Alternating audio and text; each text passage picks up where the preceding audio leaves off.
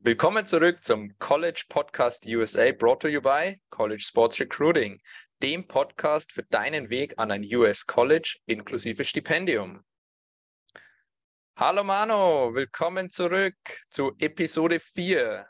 Heute geht es um den zweiten Teil College Sport, Sport in den USA. Howdy und hallo aus Texas.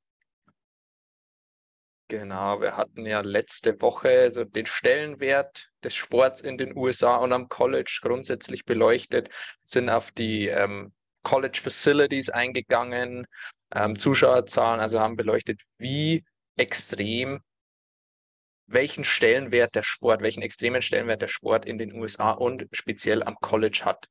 Und heute, ja, gehen wir, bleiben wir beim Thema Sport, gehen mal auf das sportliche Niveau der einzelnen Colleges ein, schauen uns die ähm, verschiedenen College-Sportverbände an, NCAA, NRA und so weiter, ähm, die 1, die 2, die 3, also auch hier die verschiedenen Divisions drunter schon und ähm, geben einen kurzen Überblick, ähm, wie, es, wie das Leben als Sportler am College ist, ähm, in der In-Season und in der Off-Season.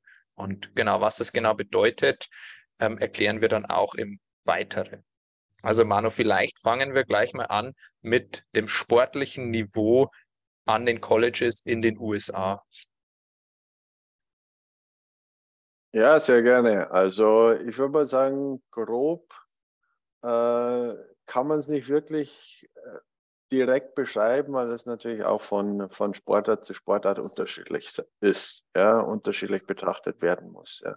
Die Basketballer sind in den USA natürlich um einiges stärker als äh, in Deutschland zum Beispiel. Im Vergleich dazu sind die männlichen Fußballer in, äh, in Deutschland vermutlich im Gesamtkonstrukt um einiges äh, besser aufgestellt als die an amerikanischen Colleges. Ähm, aber wie gesagt, das, das hatten wir ja letztes Mal schon ein bisschen thematisiert.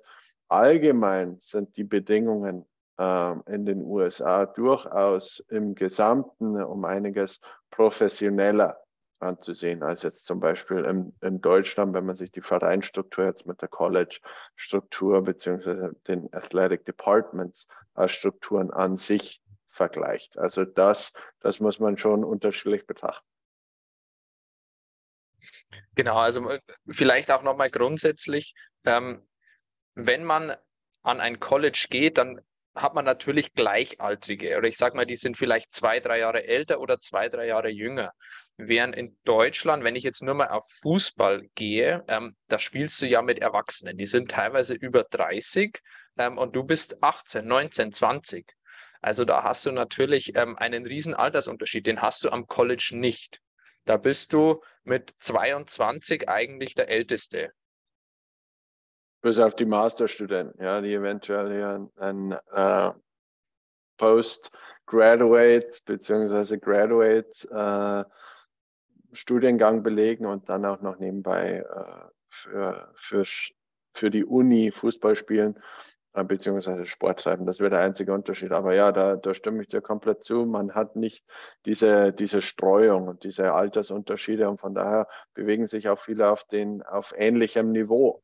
Ähm, und, und was dann auch vielleicht, um dann auch den, den, die Überleitung zu den verschiedenen College-Verbänden und dann auch die, die Divisions, wenn man jetzt sagt, okay, NCAA ist so der, der Hauptverband der den Sport an den verschiedenen Unis betreibt, dann in, in Division 1, 2 und 3 aufgeteilt wird. Es ist jetzt nicht so, dass die Division 1 vor allem jetzt zum Beispiel im Fußball die beste ist. Ja? Ähm, was ich natürlich äh, auch schon erwähnt hatte, bei mir war es zum Beispiel der Fall, dass ich an eine Division 2 Uni gehen musste, rein auf der Tatsache basierend, dass ich mit dem Fußball in Deutschland damals Geld verdient habe. Also wir und, und da war ich in Florida eben auch nicht der Einzige. Wir haben dann zum, zum Teil die Division 1 Universities bei uns in der Umgebung in, in Florida immer auf, auf gut Deutsch gesagt ziemlich hergespielt. Ja, und dann äh, 3-4-0 gewonnen. Also das hat dann nicht immer mit einem Leistungsniveau zu tun, sondern auch mit dem strukturellen beziehungsweise den, den äh, äh ja, Credibility und, und ähm, auch allgemein die Bestimmungen, die vom Verband äh, vorgeschrieben werden, damit zu tun. Und jetzt nicht unbedingt die besten äh, Sportler sind in der Division 1 und die in Anführungsstrichen schlechtesten sind in der Division 3. So ist das nicht zu sehen. Aber äh, es, es hat viel damit zu tun, äh, welche Regelungen äh, ja, zu beachten sind und auch in welchen Regionen das man ist. Ja, die, die Division 1 in, in, äh, ja, ohne jetzt despektierlich klingen zu wollen, aber in, in North Dakota, die äh, sind vermutlich jetzt nicht so stark wie die Division 1 in Kalifornien oder in, in Florida oder irgendwo an der Ostküste, äh, die verschiedenen Mannschaften. Das muss man dann auch noch geografisch unterschiedlich betrachten. Genau, weil je mehr Studenten an eine gewisse Uni in eine gewisse Region ziehen wollen, desto äh, ähm, ja, schwieriger wird es natürlich dann einen Platz zu ergattern. Und die besseren Sportler zieht es einfach auch nach Florida, Kalifornien oder auch ganz viel ähm, an der Ostküste, weil da einfach auch sehr, sehr gute Unis sind. Das darf man natürlich auch nicht vergessen. Aber äh, wie du vollkommen richtig sagst, ähm, D1 bedeutet nicht unbedingt bessere Sportler. D1 bedeutet halt hauptsächlich mehr Geld für Stipendien zur Verfügung als die D2. Ähm, und wenn sich jetzt jemand für ein ähm, Studium in den USA inklusive Sportstipendium interessiert, ähm, welchen Rat kannst du ihm geben, Manu? D1, D2, ich sage immer, kein Unterschied. Wenn du die Möglichkeit hast, bewirb dich für beides, schau dir an, was dir wichtiger ist ähm, und triff die beste Entscheidung mit dem Gesamtpaket. Es geht nicht zwingend um die One oder die Two. Wobei ich auch immer dazu sage, wenn du den Schritt in den Profibereich gehen möchtest, dann solltest du definitiv in die D1 gehen. Weil hier einfach der Fokus von außen stärker ist. Also die D1 wird anders betrachtet als die D2. Ähm, und wenn sich dann jemand zum Draft anmeldet aus der D2, dann wird der meistens erstmal belächelt. Auch in der, es, es, geht ja schon los, wenn du in der D1 spielst, dann gibt es andere Materialien über dich. Also die Spiele werden zwar auch in der D2 aufgezeichnet, aber mit einem anderen Standard. Das, das Bild ist nicht so gut. Ähm, D1-Athleten ähm, geben Interviews, lauter solche Sachen. Also nochmal, der Weg zu den Profis führt über die D1. Grundsätzlich bedeutet es aber nicht, dass das Level in der D1 immer höher ist als in der D2. Ja, das, das, Wichtigste ist auch wirklich, äh, sich selbst am besten einschätzen zu können. Und damit meine ich jetzt nicht die sportliche Leistung, sondern die, die Persönlichkeit. Wo fühlt man sich wohler? Division 1 Unis sind die großen.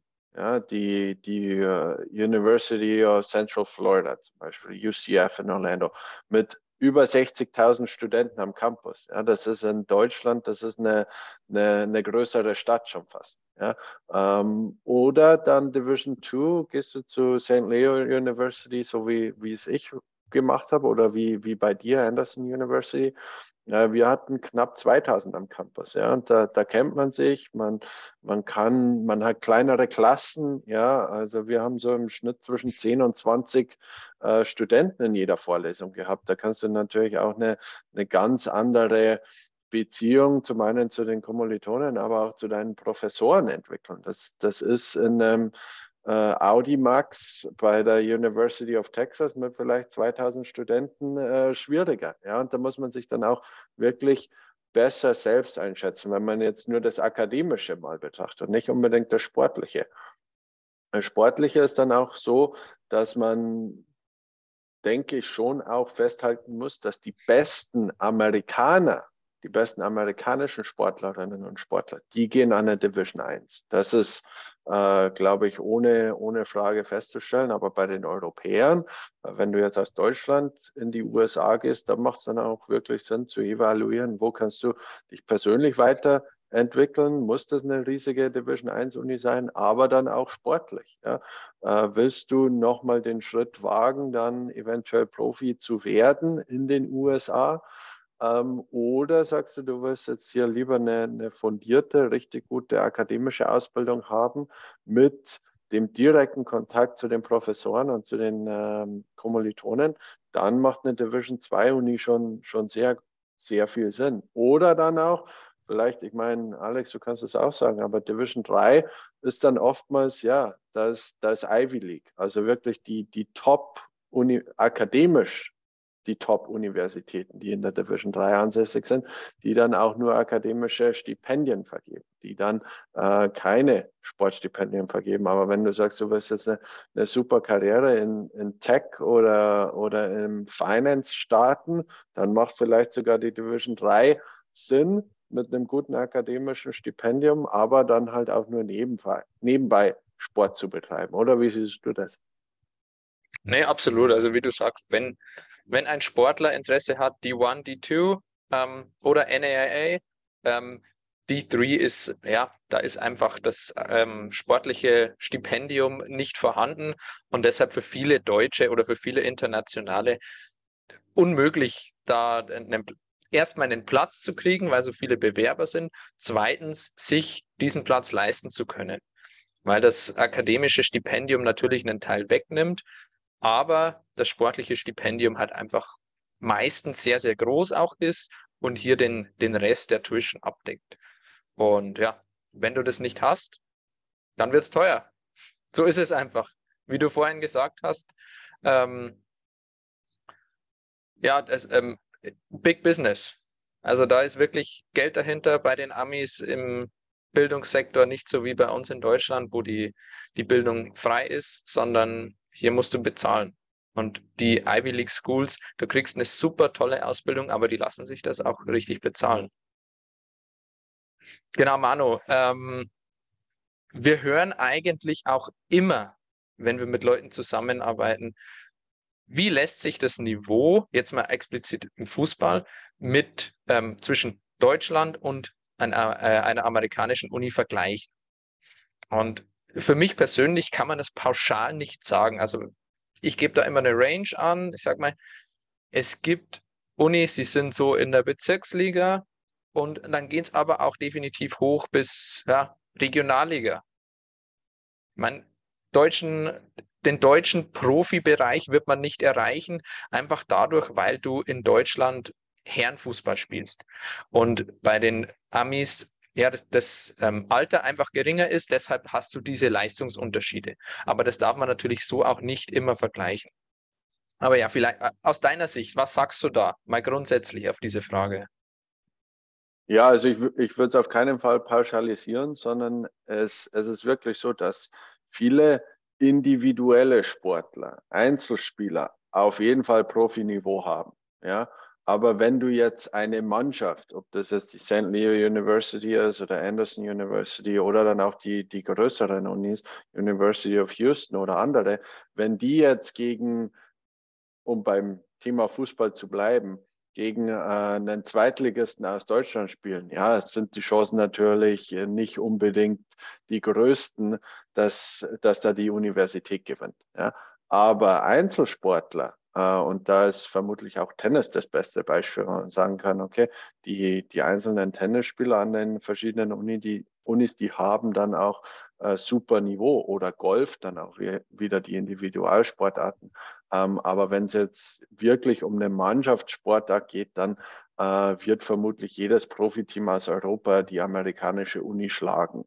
Ähm, aber ich habe durchaus mit, mit äh, Spielern zusammengespielt, die hätten damals in Burghausen äh, zu, zu meiner Zeit in der, in der dritten Liga auch locker Fußball, äh, Profifußball in der, in der Startelf spielen können. Also das ist auf jeden Fall nur pauschal, würde ich sagen, die, die Mannschaften an sich, da bin ich bei dir. Äh, da kannst du alles von, von der Bezirksliga bis zur Regionalliga sehen. Ähm, und nochmal, die besten Amerikaner spielen in der Regel in der Division 1, aber äh, im Vergleich dazu die besten Europäer, die vor allem, so, so wie es dann bei mir eben auch war, aus, aus dem Profibereich in Europa kommen. Die spielen dann oftmals in der Division 2, weil die Reglements einfach so sind, dass wir nicht Division 1 spielen dürfen. Und äh, dann ist es so, dass man sagt, okay, guck dir eine Division 2 Mannschaft aus Florida zum Beispiel an, was eben dann auch sehr attraktiv ist für viele Europäer. Die hat dann ohne Probleme immer die, die Division 1 Mannschaft aus, aus Wyoming geschlagen. Ja, das ist äh, unterschiedlich zu betrachten, absolut. Genau, also um es kurz zusammenzufassen, das Gefälle ist innerhalb der Mannschaft teilweise etwas größer und das Gefälle ist auch innerhalb der USA teilweise größer. Kann man, glaube ich, ganz kurz und knackig so sagen. Genau, so ist es. Genau. Manu, dann lass uns doch vielleicht auch noch auf den letzten Punkt eingehen. Oh nein, ich habe ganz vergessen. Ähm, Junior College, NJCAA. Also es gibt ja verschiedene College-Sportverbände. Wir haben jetzt von der NCAA gesprochen, eigentlich das, was, ja, da wo alle hinwollen. Da gibt es noch die NAIA. Das ist ja ähm, ein ehemaliger Kommilitone von mir aus den USA sagt immer, das ist No Rules. Also da Wild, Wild ja, West. die können, genau, Wild Wild West, die können Stipendien vergeben, wie sie wollen und ja, da gibt es andere Reglements, nicht so strenge Regeln. Also da kann man, wenn man in die NCAA nicht reinkommt, dann kann man da sein Glück versuchen. Oder, und das ist bei uns tatsächlich auch oft der Fall, Manu, jemand studiert in Deutschland bereits ähm, und will dann den Studiengang wechseln. Und nicht nur den Studiengang wechseln, sondern er will ganz in die USA wechseln. Ähm, zum Beispiel von Lehramt auf BWL. Und der schreibt dann natürlich in Deutschland keine einzige Prüfung mit, weil es ja keinen Sinn macht. Die ECTS, äh, ECTS-Credits bringen ihm ja nichts. So, der will jetzt darüber wechseln, dann sagt die NCAA aber, oh hoppla, du hast keinen einzigen Credit erreicht in deinem Studium. Ähm, das ist ein Problem. Dadurch bist du bei uns nicht eligible, du darfst bei uns keinen Sport treiben. Und deshalb muss der oder diejenige erstmal an ein Junior College und hier quasi den GPA nach oben bringen. Ähm, und dann, ja, am Junior College quasi ein Semester, zwei Semester, geht bis zu zwei Jahren ähm, Sport treiben und dann nochmal auf ein normales College wechseln, um den Abschluss machen zu können. Also auch das, wie gesagt, ist oft ein Problem, weil man hier in Deutschland einfach ja, diese Credits nicht transferieren kann. Die USA betrachten das anders. Da kannst du ja auch teilweise ähm, innerhalb des Semesters zehnmal deinen Major wechseln, also dein Studienfach. Das interessiert da niemanden. Du hast sowieso, aber da gehen wir jetzt dann im, im in der nächsten Episode mal noch drauf ein, ähm, deine General Education Classes und dann geht es erst weiter mit den spezifischen Classes. Ähm, aber ja, das ist für Deutsche, ähm, für Österreicher, für Schweizer ganz, ganz wichtig zu wissen, ähm, wenn man seine Credits nicht erreicht hat, dann wird man erstmal auf einem Junior College geparkt wie ist dann hier das Niveau, Manu? Vielleicht auch da ein kurzer Ausblick. Ja, zum, zum Allgemeinverständnis vielleicht noch. Äh, Junior College ist in den USA in der Regel eine Institution, an der man für zwei Jahre studiert, ein paar General Electives belegt und, und hin und wieder ein Associate's Degree, was so die Vorstufe zum Bachelor's Degree ist, ähm, zum Bachelorabschluss ist, ähm, ablegt, um dann, weil man noch nicht weiß, was, äh, was man studieren will, eventuell an, an eine Uni transferiert, an eine in Anführungsstrichen normale Uni, an ein, ein College transferiert ähm, und da dann die äh, die Kurse belegt, die dann auch wirklich zum Beispiel fürs BWL-Studium, fürs Marketingstudium ähm, interessant sind und auch benötigt werden, um äh, den Abschluss zu erhalten. Ja, weil, wie wir äh, wissen, das Bachelorstudium in den USA dauert vier Jahre, nicht so wie in Deutschland drei Jahre. Äh, und innerhalb der der vier Jahre sind die ersten beiden Jahre oftmals so, solche General Electives, auf die wir dann eben noch eingehen werden. Und diese kann man eben an einem Junior College auch belegen. Ähm, und nach den zwei Jahren bekommt man ein Associate's Degree, was auch um einiges kostengünstiger ist. Und die Tatsache, dass man als Unentschlossener zum Beispiel an einem College, an einem Junior College zunächst einmal studiert, ähm, bewirkt natürlich dann auch, dass man hochkarätige Sportler an vielen Junior Colleges hat, vor allem in den Einzugsgebieten der großen Städte, ob das jetzt Atlanta, Tampa, Miami ähm, oder, oder andere Großstädte sind, äh, haben sehr, sehr gute Junior Colleges mit sehr hohem Niveau. Und diese Junior Colleges sind dann eine Plattform, äh, um dich dann für die wieder in Anführungsstrichen normalen Colleges äh, zu empfehlen, wo du nach ein, zwei Jahren, vielleicht sogar schon nach einem Semester da noch hintransferieren kannst, um da dann weiterführend zu studieren und auch weiterführend äh, Sport zu treiben. Also die, die Möglichkeiten in die USA zu kommen sind äh, endlos und äh, ich sage immer, da ist für jeden was dabei, aber man muss halt wissen, wie man es wie richtig angeht. Und da gibt es äh, die, die verschiedensten Optionen, die verschiedensten Verbände, die verschiedensten Divisions. Aber selbst wenn man, wie du schon gesagt hast, äh, komplett was anderes machen will, auf einmal gar keine Credits mehr hat, die angerechnet werden können, äh, gibt es immer noch die Möglichkeit, an ein Junior College zu gehen, da ein paar Credits zu erhalten. Kostengünstiger nochmal als Junior College um einiges günstiger ist, die, die Tuition als jetzt bei, einer, bei einem College. Und ich sage mal so, aus konservativ finanzieller Sicht macht es durchaus Sinn, wenn man schon nicht weiß, was man dann auch belegen wird, dass man die, die General Electives auch an einem günstigeren Junior College ähm, abarbeitet und sich dann, wenn man sich entschieden hat, zum Beispiel äh, Finance zu studieren, äh, sich auf die Unis zu konzentrieren äh, oder auf diese dann konzentriert, die dann auch wirklich im Finance super stark sind. Ähm, und, und da macht es dann auf jeden Fall Sinn, zunächst den Weg ans Junior College zu gehen. Genau, wunderbar zusammengefasst. Vielen Dank, Manu. Du hast es jetzt indirekt gesagt, ich will es aber ähm, nochmal der Gänze halber erwähnt haben wenn man den Weg an ein Junior College geht, dann verschwendet man keine Zeit, sondern die Credits, die man am Junior College erreicht, die werden dann angerechnet. Also du bist halt dann nicht vier Semester, äh, äh vier Jahre, acht Semester an einem NCAA College, sondern du bist halt dann, ich weiß nicht, ein oder zwei Semester erstmal am Junior College und dann halt nur noch sechs Semester an dem anderen College. Also das ist auch alles möglich, ist ein ganz gängiger Weg auch für viele Internationals, eh, viele Deutsche auch und ja, der, das sportliche Niveau ist dadurch ja Wahnsinn. Also wir haben teilweise auch in der Vorbereitung gegen viele Junior Colleges gespielt, die waren richtig, richtig gut. Ja, und bis zu vier Semester kann man am Junior College belegen. Und wenn man alle vier erfolgreich abschließt, erhält man dann das Associate's Degree. Die Vorstufe zum genau. Bachelor. Genau, aber man kann keinen Bachelor-Abschluss dort machen, sondern man muss transferieren. Aber okay, Manu, es geht ja ums Sportliche. Kommen wir gleich zum nächsten Punkt, zum abschließenden Punkt für die heutige Episode. Ähm, In-Season, Off-Season.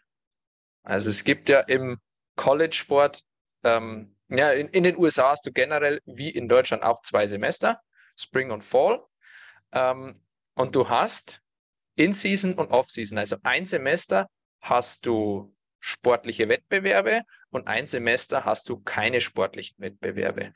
Und sportliche Wettbewerbe ist jetzt natürlich ja, breit gesagt. Im Fußball zum Beispiel ist es so, dass du in der In-Season relativ viel trainieren kannst und auch sehr, sehr viele Spiele hast. Also wir haben teilweise zwei bis dreimal pro Woche gespielt und nicht nur teilweise, wir haben mindestens zweimal pro Woche gespielt, teilweise dreimal pro Woche und zusätzlich trainiert. Ähm, Während in der Offseason hast du vom NCAA, vom College Sportverband, die Auflagen, dass du gar nicht so oft trainieren darfst.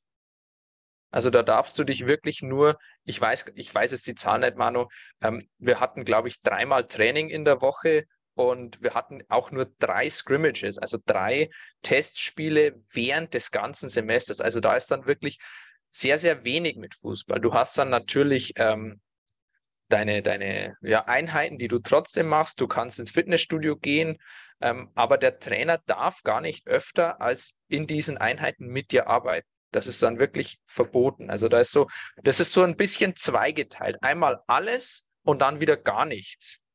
Manu, wie war das für dich? Zur Vollständigkeit halber ich natürlich auch noch sagen, du kannst auch im Winter- und im Sommersemester studieren. Das habe ich ja dann teilweise auch gemacht, um mehrere Credits zu bekommen und dann auch früher beim äh, Studium fertig zu werden. Also nicht nur im Fall und im Spring, das geht schon auch. Aber ja, es, es ist schon so, im, um jetzt beim Fußball auch zu bleiben, im Fallsemester, da spielt sich das meiste ab, äh, was jetzt den Fußball betrifft. Da ist es dann natürlich auch so, dass vom äh, äh, Coach dann auch oftmals nahegelegt wird, zu sagen, okay, du sollst jetzt nicht die die volle, die, die volle Course Load belegen, was jetzt das äh, Akademische anbelangt, sondern sagt, du musst eine Mindestanzahl von Credits fürs Semester erreichen, um dann auch eligible zu sein. Aber im, im Fall sollte dann auch wirklich das Hauptaugenmerk auf, auf zumindest das zeitliche Hauptaugenmerk dann auch auf der äh, sportlichen Leistung liegen. Und äh, da sind die, die Coaches dann natürlich auch bei dir und, und fordern das auch. Wobei im, im Spring, also in der ja, Off-Season, muss man ja schon fast sagen, es ist dann schon so, dass man sich dann auch wirklich aufs, aufs Akademische konzentrieren kann und äh, Kurse eventuell nachholen kann, die man ähm, eigentlich belegen hätte sollen im Fall, aber dann auch aus, aus, sportlicher Sicht wirklich keine Zeit dafür hatte. Aber ähm, ja, es, es ist so, Fall beziehungsweise In-Season ist super busy ähm, mit Reisen dann auch teilweise zu Auswärtsfahrten und im Spring, wie du schon gesagt hast, sind die Reglementierungen sehr, sehr äh, streng, sodass man dann auch als Mannschaft oftmals äh, Zeit auf dem Fußballplatz, sprichwörtlich, sehr, sehr wenig auch mit den Coaches ver, äh, verbringt. Oftmals ist man dann im, im Gym, also im Fitnessstudio, das darf man machen. Da, da gibt es andere Dinge, dass man dann als, als Mannschaft mit den äh, Strength and Conditioning äh, Coaches arbeitet, ohne dass jetzt die Trainer die eigentlichen Fußballtrainer zum Beispiel mit involviert sind. Ähm, oder dass man sagt, okay, es wird einem von den Trainern nahegelegt, ja, trefft euch doch mal am Donnerstagnachmittag äh, und, und kickt ein bisschen. Ja, das, die Möglichkeit besteht schon, aber es, ist, es gibt da sehr, sehr strenge Auflagen, äh, um dann auch die Fairness schaffen zu können. Ja, weil viele ähm, auch aus geografischen Lagen. Das darf man nicht vergessen, dass äh, in Florida oder Kalifornien kannst du das ganze Jahr über Fußball spielen, was jetzt zum Beispiel dann in den äh, nördlichen Bundesstaaten in den USA nicht möglich ist. Aber man will dann immer noch die Balance finden, äh, auch aus Fairness-Sicht, dass das dass da keiner einen Nachteil da, daraus ziehen kann und äh, oder einen Vorteil daraus ziehen kann. Äh, von daher bin ich da komplett bei dir. Ja, der in-Season ist busy, konzentriere dich aufs, aufs Sportliche und auf den sportlichen Erfolg, denn, denn da in dem Zeitrahmen, da zählst dann, in dem Zeitrahmen zählst dann, da, da spielt dann die Musik und in der Off-Season, da kann man dann auch mal gut und gerne eine, eine schöne Zeit außerhalb des Campuses äh, verbringen und auch eine gute Zeit haben. Ja. Genau, da hat man dann auch Zeit für die Partys, Mann. Aber ich glaube, da müssen wir auch mal eine eigene Podcast-Episode nur über die Partys machen. Das werden wir wahrscheinlich dann äh, mehr als nur eine Episode, wenn wir da als ah, ich weiß Kästchen plaudern. Ein, zwei Stories habe ich da schon auf Lager. Genau. Nee, passt. Das war's, glaube ich. Wenn ich auf die Uhr schaue, auch schon wieder. Ja, sind wir schon etwas über der Zeit. Mano, wo kann man sich mit uns verbinden? Ähm, ich habe letztes Mal schon die kostenlose Chanceneinschätzung von uns erwähnt. Ich erwähne es gerne nochmal. www.collegesportsrecruiting.com, kostenlose Chanceneinschätzung. Da bekommst du raus, was du wissen musst. Bist du für ein Stipendium geeignet? Ähm, wie hoch wird dein Stipendium ausfallen? Was musst du beachten? Ähm, wo können uns die Hörer und Hörerinnen sonst noch folgen? Ja, absolut. Das Wichtigste ist und bleibt unsere Website www.collegesportsrecruiting.com com und alles andere, unser YouTube-Kanal, äh, Podcast, äh, Social Media und, äh, und natürlich am einfachsten per E-Mail, ja, auch über unsere äh, Website und unsere E-Mail-Adressen da könnt ihr uns immer erreichen. Wir sind jederzeit äh, bereit, eure Fragen zu beantworten, auch Anmerkungen äh, oder auch Ideen für weitere Podcast-Folgen, äh, über die wir sehr, sehr dankbar wären und freuen uns über jedes Kommentar. Aber äh, nonplusultra www.collegesportsrecruiting.com. Alles klar. Manu, vielen Dank. Wir sehen uns nächste Woche wieder. Let's get out of here.